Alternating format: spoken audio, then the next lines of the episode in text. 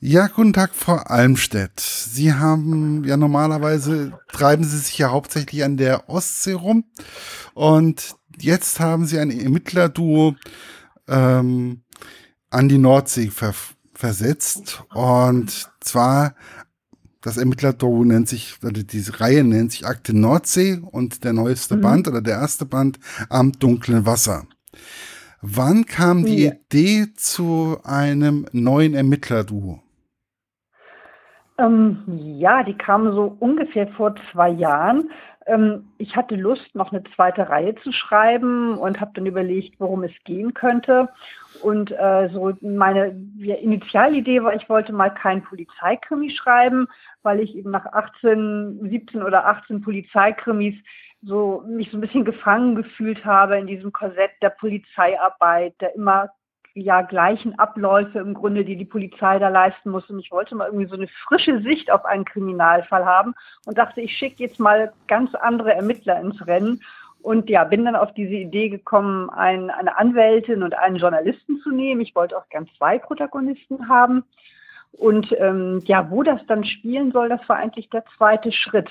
Und da habe ich mir überlegt, eben hier, die Nordsee ist auch nicht weit. Ich mag die Nordseeküste auch sehr gerne. Das wird dann der Handlungsort für die zweite Reihe. Und warum da, warum da gerade St. Peter-Ording? Ja, weil ich den Ort ganz toll finde. Also der, dieser riesige Strand mit diesen Pfahlbauten, mit diesen, diesen weiten Salzwiesen davor, das hat für mich einen ganz besonderen Reiz. Da habe ich auch so viele Erinnerungen dran, dass ich da früher schon war. Und ähm, das Hinterland, die Eiderstädter Halbinsel, da hat man halt diesen Kontrast, das ganz ländliche, wirklich die, die, die alten Haubagen, die Bauernhöfe. Und äh, ja, dieser Kontrast, das ja, war für mich die richtige Umgebung für den nächsten Krimi. Ja, weil, also ich mhm. als Gießener, ich ausnahmsweise mal nicht, aber prinzipiell in meinem Jahrgang sind die meisten mal nach St. Peter-Ording gefahren. Und zwar mhm. hatten wir nämlich in St. Peter-Ording oder haben in St. Peter-Ording von Gießen ein Schullandheim. Oh, okay. Deswegen ist es halt einfach, und dann alle so, St. Peter-Ording hier bei mir, ja, ich war doch da. Warst du nicht da? Ich so, nein. nein. Ja, meine Schule hatte, ja, auf, auf Sylt ein Landschulheim. Wir waren alle auf Sylt immer. ja, wir, wir, hatten ein, wir hatten einmal eins im Schwarzwald und einmal Nordsee. Was habe ich natürlich hm. erwischt? Schwarzwald. Ähm, ja. und wo spielt dann ein Krimi von der Frau Eva Almstedt? Natürlich in nicht St. Peter, nicht im Schwarzwald, sondern in St. Peter-Ording. ja, und das ist dann halt einfach, das ist dann halt wirklich so Freunde von mir, man redet ja dann darüber, ich rede ja dann auch mal darüber, was ich gerade lese und ähm, dann so Freunde so, ja, Ecki, wie sieht's denn aus? Und du warst doch da auch und ich so, nein. Und das ist, das ist halt Ach, schon. Wird jetzt aber auch wirklich mal Zeit, ne? Ja, ja, also ich, ich, ich mhm. habe ja demnächst Urlaub und äh, das 9-Euro-Ticket kann ich mir dann auch so leisten. Äh, dann fahre ich vielleicht mal an die Nordsee. Ja, wer weiß, genau. Warum eigentlich gerade eine Anwältin und ein Journalist? Das ist ja schon irgendwie so ein bisschen, ja, strange. Also mhm. so ein bisschen, schon ein bisschen außergewöhnlich. Ja, also eben das eine Argument für mich war natürlich, wie ich schon sagte, eben diesmal kein Polizeikrimi. Und da musste ich mir natürlich überlegen, äh, wer es sonst macht, wer hat sonst irgendwie überhaupt eine Veranlassung, sich um, um Kriminalfälle zu kümmern. Und so die erste Idee ist, die Zeitungen sind ja auch irgendwie immer mit mit dabei, äh, wenn, wenn irgendwie dramatische Mordfälle passieren. Und da habe ich gedacht, im Journalismus, ein Journalist wäre nicht schlecht, der hakt nach, der kann auch recherchieren, der hat eben Interesse an diesen, diesen Verwicklungen.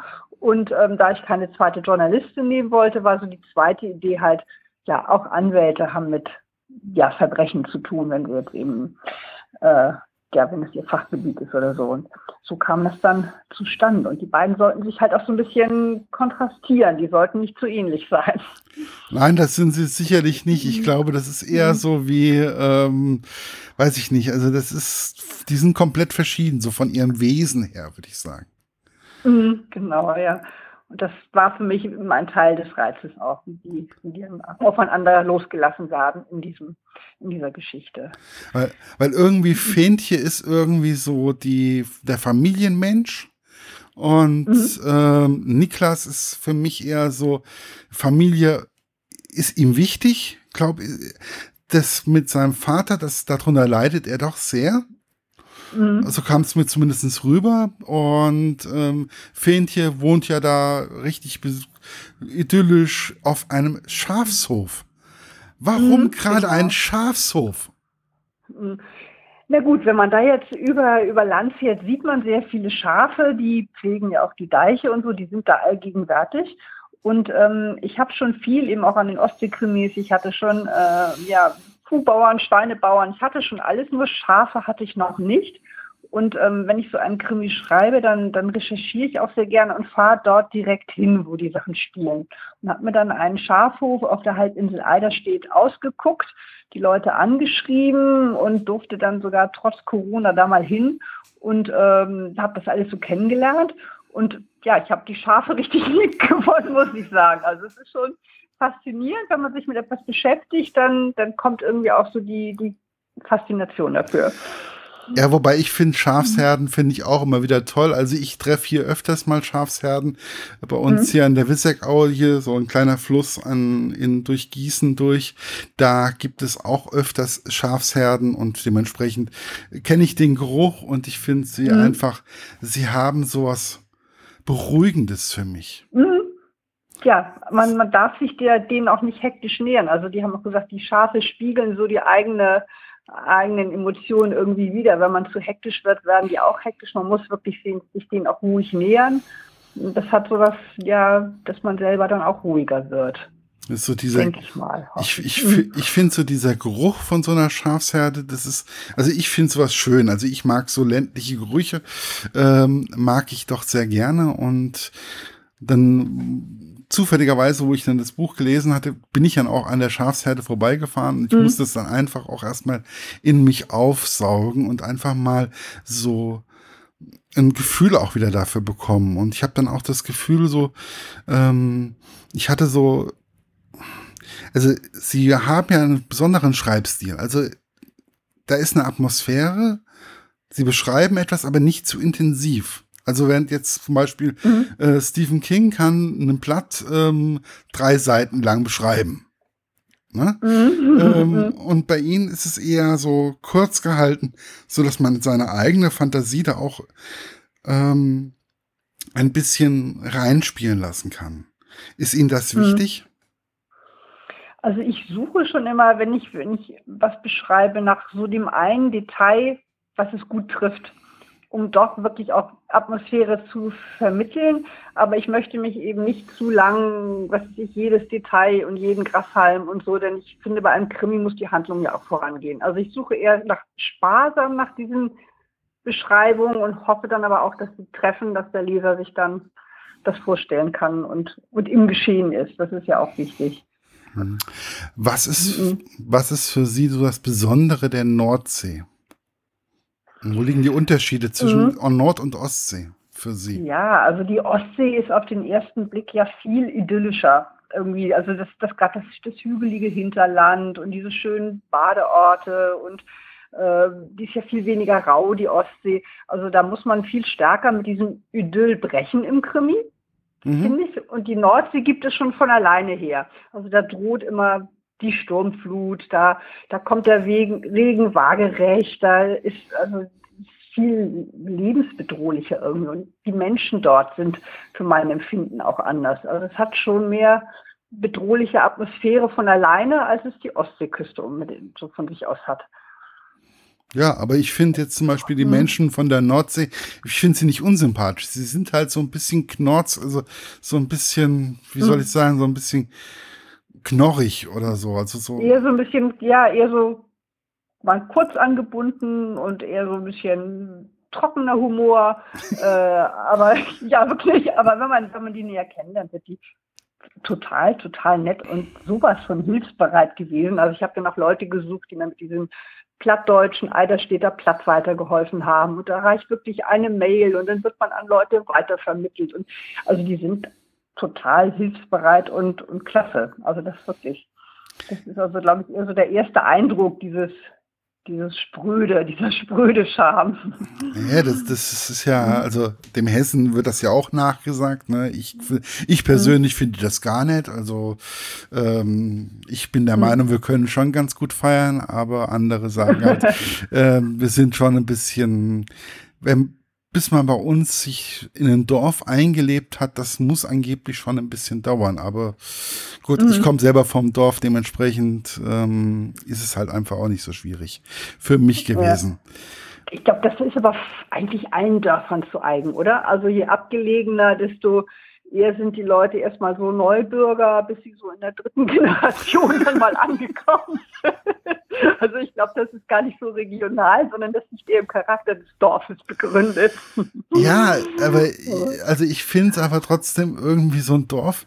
Also ich lebe ja in Gießen, aber prinzipiell mhm. ähm, ist mein Heimatdorf ist nicht weit weg und ähm, ich kann immer wieder nach Hause kommen. Und wenn ich das Dorf mhm. betrete, mhm. bin ich zu Hause. Das ist mhm. äh, ganz komisch. Das ist also, äh, obwohl es nur neun oder zehn Kilometer sind, aber prinzipiell ist es dann halt einfach, dann, wenn ich da bin, bin ich daheim. Mhm.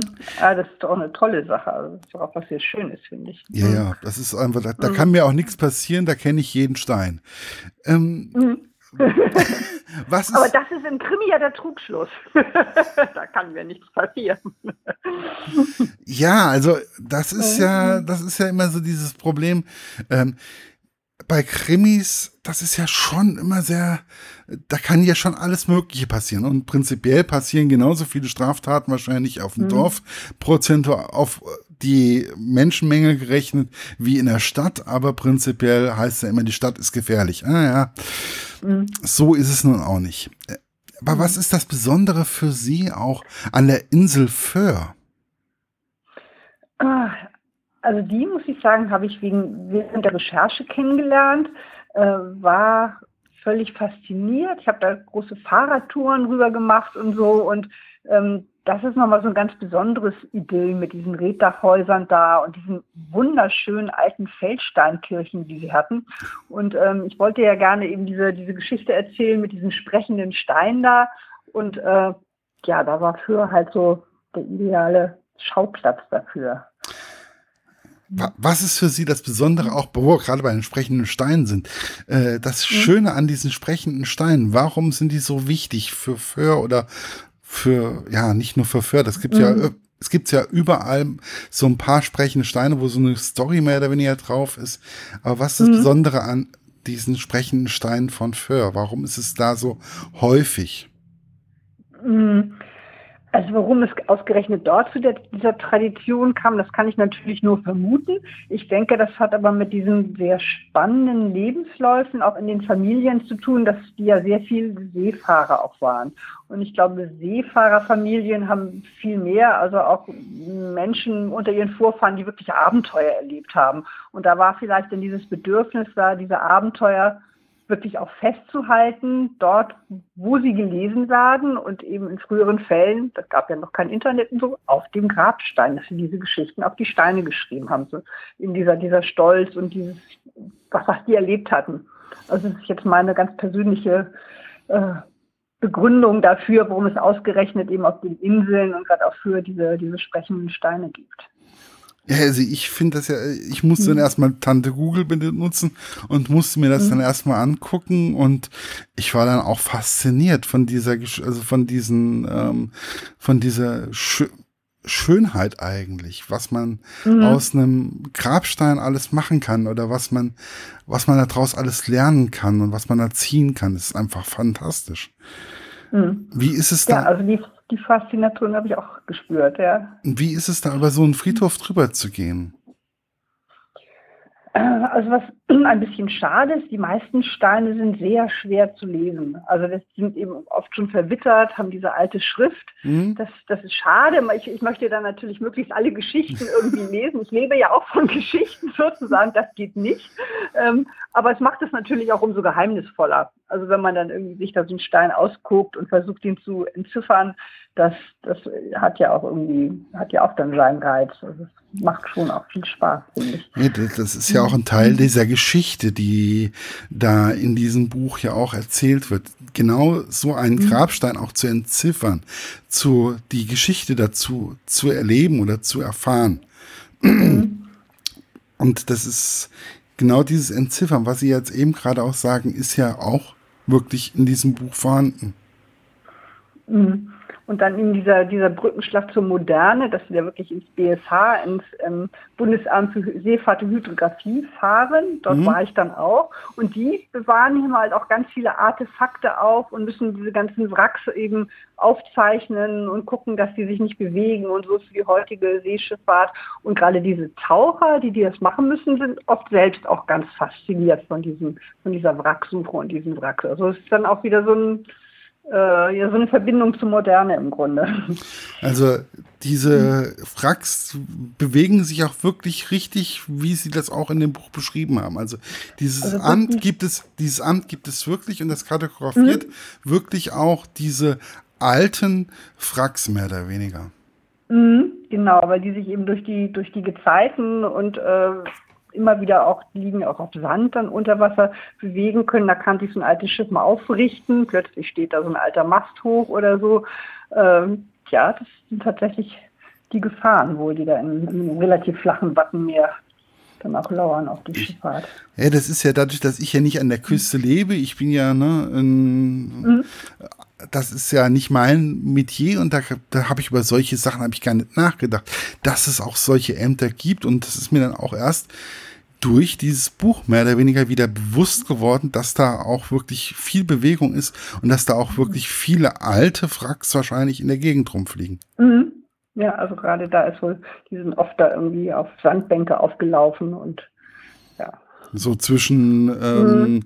Diesen ganzen, ähm, zwischen England und ähm, da hoch und den. Ähm, genau, da war ja auch sehr viel Seeschifffahrt. Da war ja, da war ja, Hanse war ja mhm. da auch sehr, sehr viel Verkehr da oben Richtung von. Lübeck nach Hamburg und da muss man ja dann, und da, ist, da muss es ja schon sehr rau gewesen sein. Ja, ja.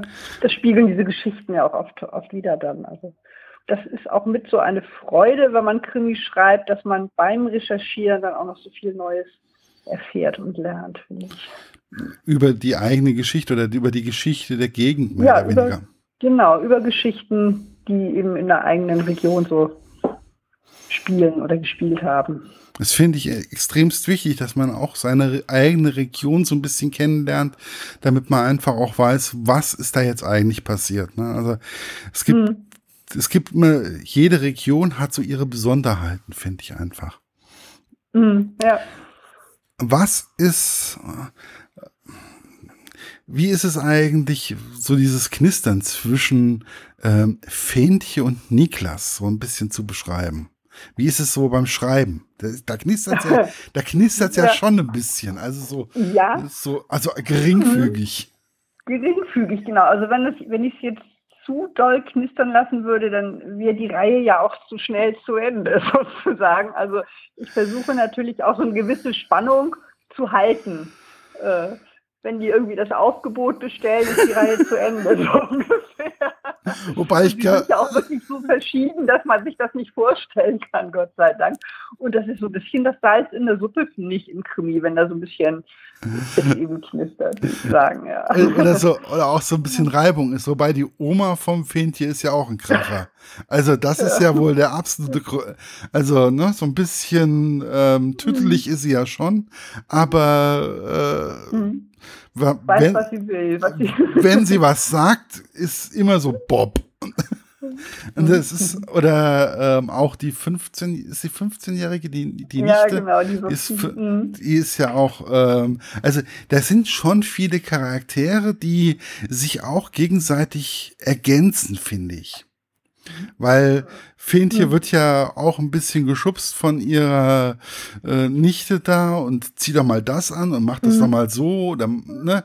Nein, so läufst du da mhm. nicht rum, sondern das machen wir. ne?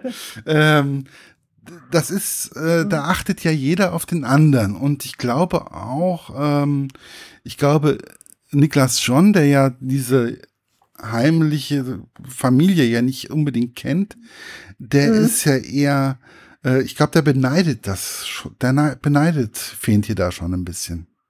Mhm. Ja, er ist eben der absolute Einzelgänger, hat dann nur sein, seine Katze und äh, kommt dann auf diesen Hof, wo quasi jeder auf jeden achtet und unter so einer, doch so ein Familiensinn ja zu spüren ist, auch wenn die jetzt immer alle aufeinander hängen, aber trotzdem ist der ein Zusammenhalt. Ja, das ist. Zu äh, spüren auf so einem Hof, naja.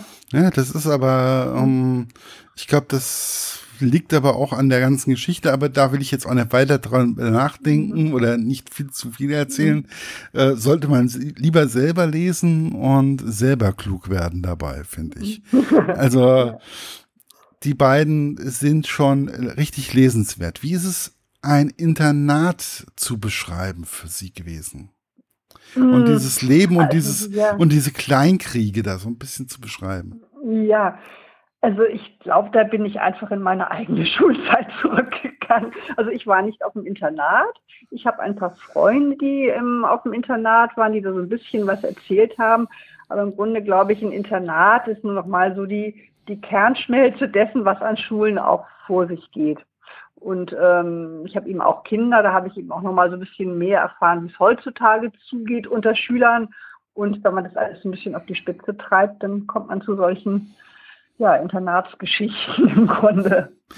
Ja, das ist halt, ähm, aber ich finde es schon alles, es ist sehr, äh, es kommt sehr dicht, also es ist sehr mhm. angenehm zu lesen und auch so diese kleinen Klick, Klickenbildungen, die es da ja gibt, mhm. die es in jeder Schule gibt, das ist ja nicht nur mhm. mit der NATO, sondern es gibt es überall. Ähm, und das ist halt schon, mhm aber ich fand es gut beschrieben und es war einfach nicht nur alles mhm. schön, nicht nur das alles toll, so wie früher bei Schreckenstein zum Beispiel, da war ja alles nur ja. toll. Mhm. Sorry, das ist. Jeder wollte ins Internat, genau. Ja, ähm, ne, also, ne, man ist ja schließlich, ich bin ja auch schon ein bisschen älter und dann hat man halt auch solche Sachen schon gelesen. Ähm, und ich fand einfach, ich fand es wirklich gut gemacht und ich glaube, das hat auch so diesen ganzen, man versucht ja immer so ein bisschen zu entfliehen und ein bisschen Grenzen auszutesten und das war ja auch in diesem Internat, mhm. ist das ja auch sehr häufig der Fall. Mhm. Ja. Wie schwierig ist ja. es immer wieder, Leute auf verschiedene Fährten zu setzen. Also mich zum Beispiel auf eine komplett andere äh, Gestalt mehr oder weniger zu hetzen. Mhm. Also das ist die, die eigentliche Vorarbeit im Grunde beim Krimi-Schreiben. Ich plane die ganze Krimi-Handlung vor und ähm, muss dabei natürlich in jedem Schritt wissen, was, was weiß der Niklas, was weiß die Fentje, was weiß die Polizei, was denkt sich gerade der Täter und, und diese falschen Fährten plane ich dann sozusagen vor, dass, dass ich zur richtigen Zeit dann irgendwie ein, einstreue. Das ist so die, das Handwerk des Krimischreibens, würde ich sagen.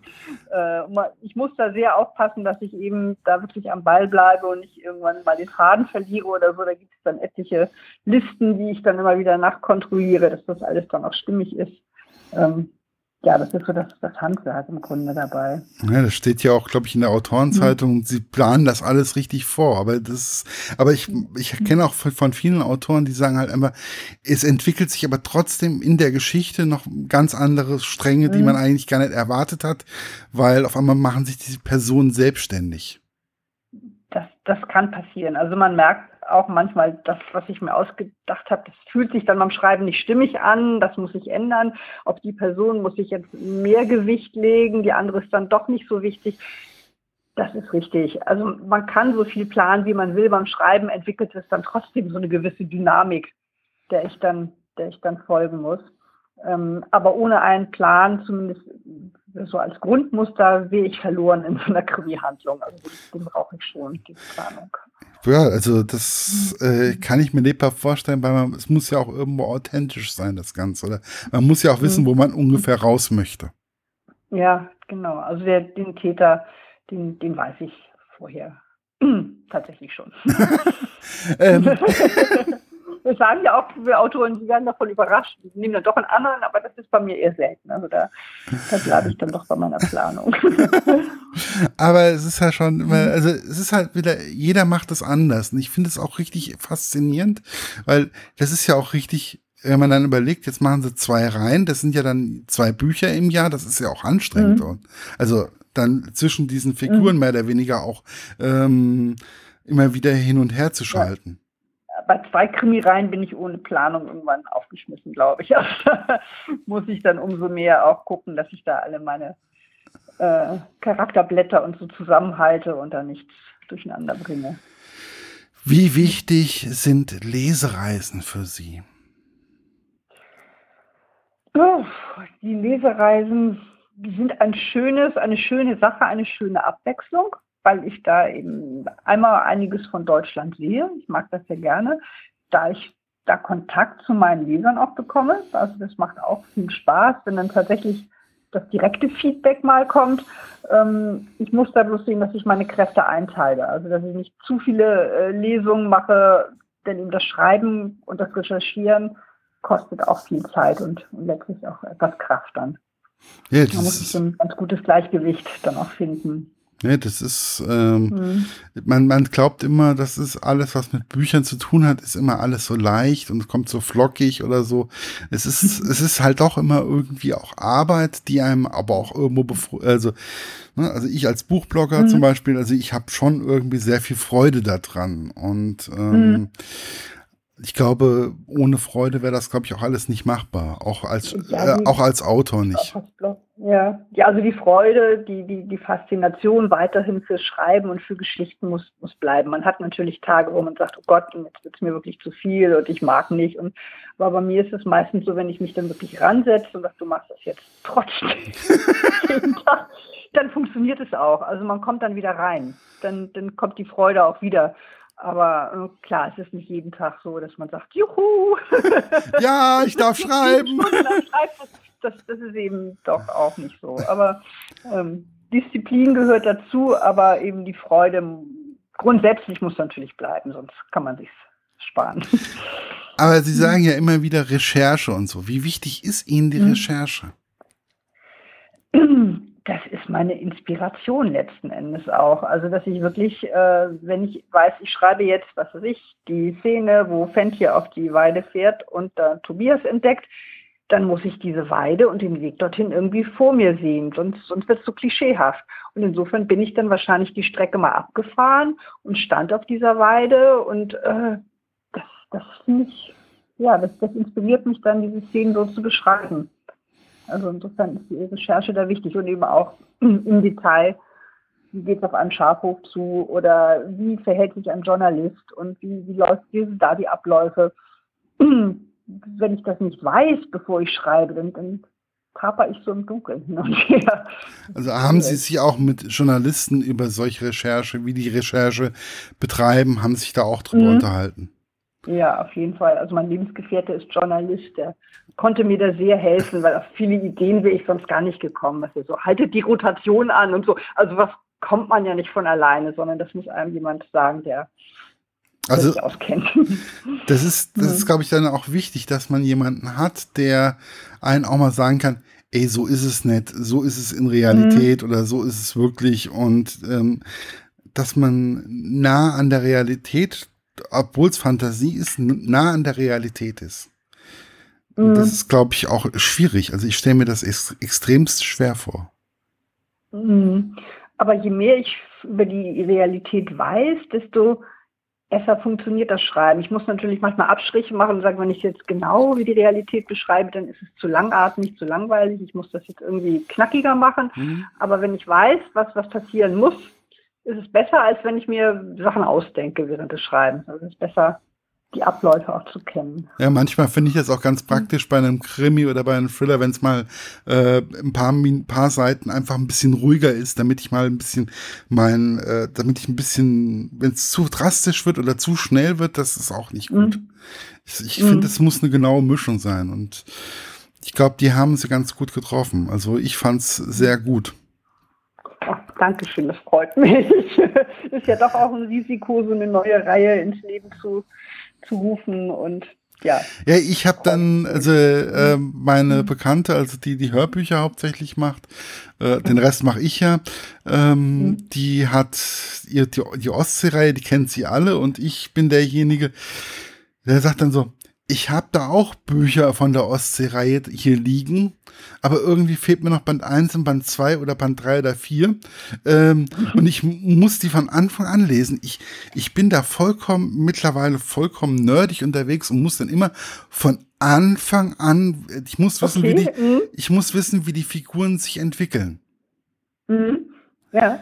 Und das ist, weil ähm, so Figuren, sind für mich, die begleiten mich ja dann auch tagelang, ähm, die begleiten mich auch teilweise, die ploppen einfach auch ein halbes Jahr später bei mir teilweise auch nochmal auf und sagen dann so, hallo, das hast du mal irgendwann gelesen oder so. Das finde ich immer total spannend. Also mhm. ähm, ich mag sowas sehr gerne. Mhm. Das kenne ich aber auch von mir. Ich bin neulich auf eine Reihe gestoßen, da habe ich irgendwie mit Band 12, fiel mir in die Hände, den fand ich ganz gut und dann habe ich auch wirklich angefangen, 1, 2, 3, von vorne dann. Das war mir dann auch wichtig. Das ist, das ist ganz schlimm, dann fängst du dann auf einmal an, dann wird dann irgendwas beschrieben und dann stehst du dann da, äh, dann, ja, das war schon dann und dann. Und ich so, äh, nee, dann fangen wir doch gleich von vorne an und dann, ähm, mhm. ja, und dann, das ist halt, ja, das Los eines Bloggers, Buchbloggers, mehr oder weniger. Ja, ja. man gibt dann doch mehr Bü Geld für Bücher aus, wie man eigentlich denkt. Also dementsprechend. Aber es ist, ein, also ich finde es einfach ein schönes Hobby und ich finde es einfach ähm, andere Geschichten, andere Krimis und andere Menschen kennenzulernen oder andere mhm. Regionen der Welt kennenzulernen, finde ich einfach ja. unwahrscheinlich wichtig. Mhm. Ja, ja, kann ich total nachvollziehen. Also auch wenn ich irgendwo hinfahre, versuche ich auch mal da irgendwie über diese Gegend vorher was zu lesen.